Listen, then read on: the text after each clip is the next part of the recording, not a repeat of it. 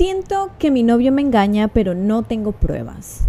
Hola a todos, ¿cómo están? Yo soy Violeta, bienvenidos a un episodio más, el día de hoy hablando sobre relaciones sanas. Vamos a tocar esta situación que es bastante complicada cuando yo estoy desconfiando de mi pareja, de mi novio, de mi esposo y siento que está trayéndose algo entre sus manos. Siento que esta persona me está haciendo infiel. Y es una situación bastante, bastante delicada y déjame explicarte por qué. Número uno, estoy sintiendo algo que me perturba, que me frustra, que me hace sentir desconfiada y seguramente así te sientes tú, pero no tengo de dónde agarrarlo porque puede que sea mi imaginación, puede que sea real, no sé qué es. Y esto me trae muchísima incertidumbre, me trae mucha ansiedad. Número dos, si realmente no estoy segura que mi pareja me engañe o no, muy fácilmente mi pareja puede mentirme o puede que yo no le crea cuando mi pareja me diga que realmente no me es infiel. Y número tres, pueden que sean ideas mías, puede que yo me lo estoy imaginando, puede que simplemente esté en mi cabeza y es importante que nosotros lo veamos como una posibilidad porque realmente puede ser de que yo estoy teniendo problemas con mi seguridad propia, con mi autoestima, todavía no he aprendido a construir una relación sana y esto lo único que a mí me va a traer es angustia. Y puede que esta situación me trae ansiedad, me hace sentir mal. Y por eso estamos aquí. El día de hoy en este video vamos a resolver qué hago en este caso. Te voy a dar un paso a paso que quizás tú puedes aplicar en tu momento, en tu situación Todas las situaciones son distintas. Y bueno, si necesitas ayuda personalizada, estoy aquí a la orden. Antes de continuar, recuerda que puedes suscribirte al canal que hablamos de autoestima, de crecimiento personal y de bienestar mental. Así que bueno, también te voy a dejar mis redes sociales aquí en la caja de descripción. Muy bien, vamos paso a paso. ¿Qué hago? Te voy a decir qué tienes que hacer y te voy a decir qué no tienes que hacer, ¿ok?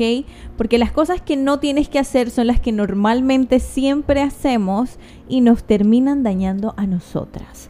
Entonces vamos a comenzar. Número uno. Necesitas verificar de dónde vienen mis dudas, ¿sí? Esto te puede ayudar a que te des cuenta si eres tú la que estás quizás creando esta situación en tu mente. De igual forma, este proceso también te puede ayudar a ti a darte cuenta y a clarificar por qué me siento de esta manera. Y esto es importante porque a veces nos sentimos celosas, nos sentimos molestas, pero no sabemos por qué, no sabemos cómo ni cuándo sucedió, pero yo me siento así. Y es importante que en el proceso, cuando yo estoy intentando solucionar este tipo de problemas, yo tengo que estar clarita conmigo, no puedo tener dudas, tengo que lograr expresar y comunicar lo que yo siento, pienso de la forma más clara. Y la única forma en que yo logre eso es que yo esté clarita, ¿sí? Y por eso vamos a responder esta primera pregunta. ¿Cuándo y cómo y por qué nacen mis dudas? alguna situación en particular, algún cambio en particular, algún mensaje en particular. ¿Qué es lo que te está haciendo dudar de tu pareja? ¿Sí?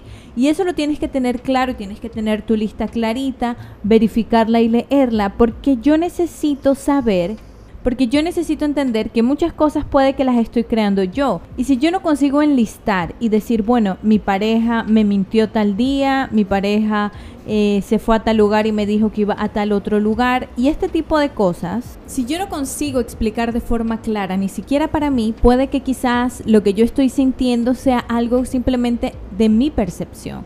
Ahora, si hay cosas específicas que yo puedo decir, mira, estas son las cosas que a mí quizás me están incomodando, entonces ahí estamos dando un paso más adelante. Este es el primer paso que tienes que dar. Vamos al segundo paso. En el segundo paso vamos a analizar nuestra situación, nuestra relación. Tú conoces muy bien tu relación, tú conoces muy bien a tu pareja. Mi pareja es una persona violenta, mi pareja cómo me trata y cómo me hace sentir. Y cómo es nuestra relación. Si yo estoy hablando de una relación sana, de una relación donde mi pareja me muestra constantemente que me ama, ¿sí? Yo tengo que identificar, ¿estoy viviendo dentro de una relación sana o es una relación donde discutimos, peleamos, nos desaparecemos, regresamos, eh, me trata mal, me grita, nos golpeamos? No sé. Tienes que verificar porque esto también te va a dar una señal de darte cuenta si yo estoy creando la situación o realmente estamos viviendo en una situación de pareja poco sana. Y claro, cuando estamos hablando de una relación de pareja poco sana, puede suceder de que haya más tendencia o uno pueda creer más fácilmente de que sí puede que se trate de una infidelidad. Esto no quiere decir de que personas que llevan una muy buena relación de repente sus parejas les han engañado pero simplemente viendo las probabilidades y los porcentajes y las tendencias en dentro del comportamiento humano. Ahora, ¿qué cosas no debes hacer? Y te voy a recomendar 100% que las quites de tu lista, que comiences a enfocarte en otras cosas. Número uno, la primera cosa que no vas a hacer es buscar información, pruebas, desgastarte tú o buscar pruebas de que tu pareja te está haciendo infiel. Y número dos, no vas a seguir a esa persona, no vas a revisar su celular. Lo que yo quiero darte a entender es de que lo que rotundamente tú no puedes hacer en esta situación es desgastar tu energía personal, tu bienestar personal por ir detrás de pruebas que puede que existan o puede que no existan si yo busco las pruebas y no las encuentro, yo voy a hacer de todo. Voy a buscar mar y tierra, voy a revolver el mundo entero para encontrar pruebas. Y si yo encuentro las pruebas, digámoslo así, me desvivo por encontrar esas pruebas y las encuentro, voy a sufrir también. Te digo esto porque la tendencia natural del ser humano, si yo siento que alguien me está engañando, mi pareja me está haciendo infiel, es ir corriendo a verificar su email, su Facebook, entrar a su teléfono, seguirle para ver dónde está la persona. Lo único que yo estoy haciendo en este caso es algo súper contraproducente, invirtiendo mi energía, mi tiempo y mis emociones en ese problema y esa persona. Y créeme que esta es la receta perfecta para que yo cree una obsesión y si en tal caso realmente hay una infidelidad, para que yo cree un duelo doblemente doloroso. Por eso no te lo recomiendo Nunca inviertas tu tiempo en hacer ese tipo de cosas y principalmente todo lo contrario. Enfrenta el problema, encáralo. Si estamos hablando de otro adulto que necesitamos encarar, no estamos hablando de un niño adolescente, no estamos hablando de mi hijo pequeño o de mi hijo adolescente. Estoy hablando de mi pareja, de la persona que yo escogí, que es una buena persona y que le trae cosas buenas a mi vida. Sí, y eso es importante que yo lo identifique. Entonces, nos enfocamos, ay, la otra persona, vamos a ver qué está haciendo. No, olvídate. Si tú sientes que tu pareja te engaña y tú estás súper ansiosa, hay un problema aquí. Necesito reenfocarme de nuevo. ¿En qué momento perdí el foco de mi vida? ¿En qué momento perdí el bienestar y la paz mental en esta relación? No puedo hacer eso, no me hace bien a mí. ¿O cómo te sientes después de estar buscando mensajes, persiguiendo a la persona? ¿Te sientes más tranquila? ¿Se te va la ansiedad? No, nos sentimos peor y peor si no encuentro pruebas, aún peor. Quiero buscar y más y más y más y nunca es suficiente. Por eso es importante que eches un paso para atrás y di, me tengo que reenfocar, ¿sí? ¿Y qué es reenfocar? Vas a tener que verificar cuáles son tus prioridades, tus metas, tus sueños, qué tanto te estás dedicando a ti para que tengas ese tiempo de dedicarte a buscar pruebas que quizás no existen o si existen solitas van a salir a la luz. Entonces sí, ¿qué hago? Después de tener mis respuestas concretas y yo sé cuándo comenzaron estas dudas, en qué momento comencé a dudar de mi pareja y también sé cómo es nuestra relación, entonces puedo proceder a lo siguiente.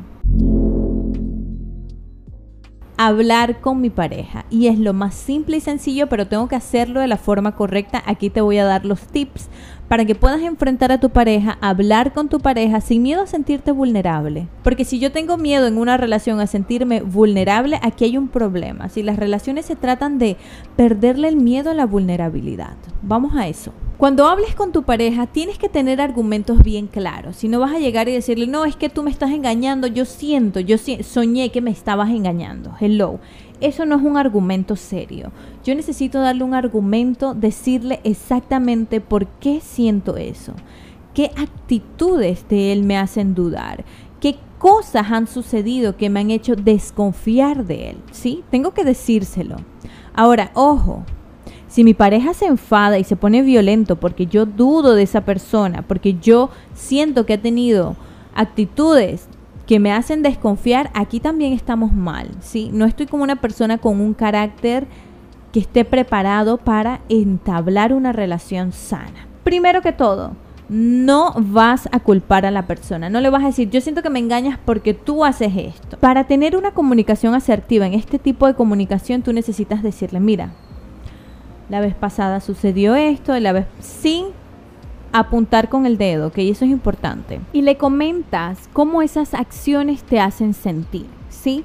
Aquí lo importante es no hacerme la víctima, pero tampoco tener miedo de ser vulnerable. Mira, ¿sabes qué? La vez pasada dijiste esto, hiciste lo otro, y este tipo de actitudes en verdad me hacen sentirme un poco desconfiada, ¿sí? Este tipo de acciones me han hecho sentirme un poco así y un poco así. No, tú me, tú me estás hiriendo, no, tus acciones me hacen sentir de una forma, ¿sí? ¿Cómo yo me siento? Me siento triste, me siento un poco desconfiada, me siento un poco vulnerable, me entristece sentir que a veces no me dices la verdad. Este tipo de comunicación en la que la persona no se sienta culpable, no es que eres un mentiroso, no. A veces siento que no me dices la verdad, que no me hablas con claridad y sentirme así me pone un poco triste. Me desilusiono, me hace sentirme desconfiada y yo quiero confiar en ti. Y principalmente necesitas saber cuáles son los cambios que quieres que la persona tenga. Me gustaría que tengamos más tiempo de calidad, que pudiéramos ser más transparentes en esto y lo otro. Sí, hablar y encarar a la persona de forma tranquila, con argumentos claros y de forma calmada. Si tú sientes que te vas a estresar, que te vas a molestar o que simplemente no estás preparada, necesitas de nuevo sentarte, no vamos a hablar de forma emocional, yo no voy a llegar a hablar con mi pareja cómo me hace sentir tal cosa molesta o brava, ¿no? Yo tengo que intentar llegar lo más estable posible para poder establecer una conversación como dos adultos. Algo que yo quiero que tú tengas muy claro es que tú puedes comunicar libremente en tu relación qué cambios te gustaría ver. Por ejemplo, me gustaría que tuviéramos más tiempo de calidad, el ejemplo que te acabo de dar. Tú estás en todo tu derecho de hacerlo, de comunicar tus necesidades. Pero comunicar tus necesidades no significa que tienes que obligar a tu pareja a que cambie o tome una decisión como la que tú quieres. Y eso es importante que lo entiendas, ¿sí? Y aquí hay algo decisivo, porque cuando nosotros nos comunicamos de forma asertiva con nuestra pareja, vamos a verificar si eso no es la persona adecuada, si realmente las cosas van a funcionar o no van a funcionar. Paso número 3. Después de tú comunicar lo que tú sientes, lo que te hace dudar, vas a dar un paso atrás esta parte es importante y no vas a dar un paso atrás para que tu pareja te busque o ni nada de eso, ¿no? Tú tienes que dar un paso atrás porque tú necesitas ver la circunstancia, la situación desde otra perspectiva y a veces necesitamos dar un pasito para atrás. En la conversación, dar un espacio para que tu pareja se comunique, argumente, te diga realmente lo que piensa sobre la situación. A veces yo puedo estar al lado de alguien y me doy cuenta de que no es la persona realmente con la que quiero estar. O quizás sí quiero estar con esta persona, pero esa persona no está dispuesta a ofrecer todo o dar todo en la relación. Y en ese momento es en el que yo tengo que decidir, ¿me conviene o no me conviene? ¿Me quedo o lo dejo ir? Y hay algo que quiero que entiendas. ¿sí? Algo súper importante que te va a ayudar muchísimo en la construcción de relaciones sanas. Número uno, respetar las decisiones de las personas que nos importan en esta vida también es amor. Yo tengo que respetar la decisión de mi pareja. Y número dos, las mentiras no duran para siempre. Y esto es importante. ¿sí? Si tu pareja te miente y te dice que no es infiel y te lo jura y lo que sea, y es mentira, créeme, tarde o temprano nos vamos a dar cuenta. Eso sí te digo, si tú sientes que la inseguridad, es más fuerte, que la ansiedad es demasiado fuerte, que no te trae paz esta relación, yo te recomiendo que reevalúes realmente si te conviene estar en una relación en la que no confías de tu pareja. ¿Sí? Y no porque tu pareja te sea infiel, quizás ni siquiera está siendo infiel. Pero si yo no consigo construir una relación con una persona que yo confíe 100% o no es la persona correcta y sí, quizás sí me está engañando, o simplemente yo en este momento no estoy totalmente preparada. Y por eso tengo que comunicarme con mi pareja, hablar con mi pareja, ¿sí? discutirlo como dos adultos que somos. Y dependiendo como yo voy sintiendo la situación, la paz interior, mi bienestar emocional, yo voy a decidir si esa relación realmente me conviene. Créeme, la solución no es buscar mensajes. Muchas personas se ponen a rebuscar mensajes y los encuentran.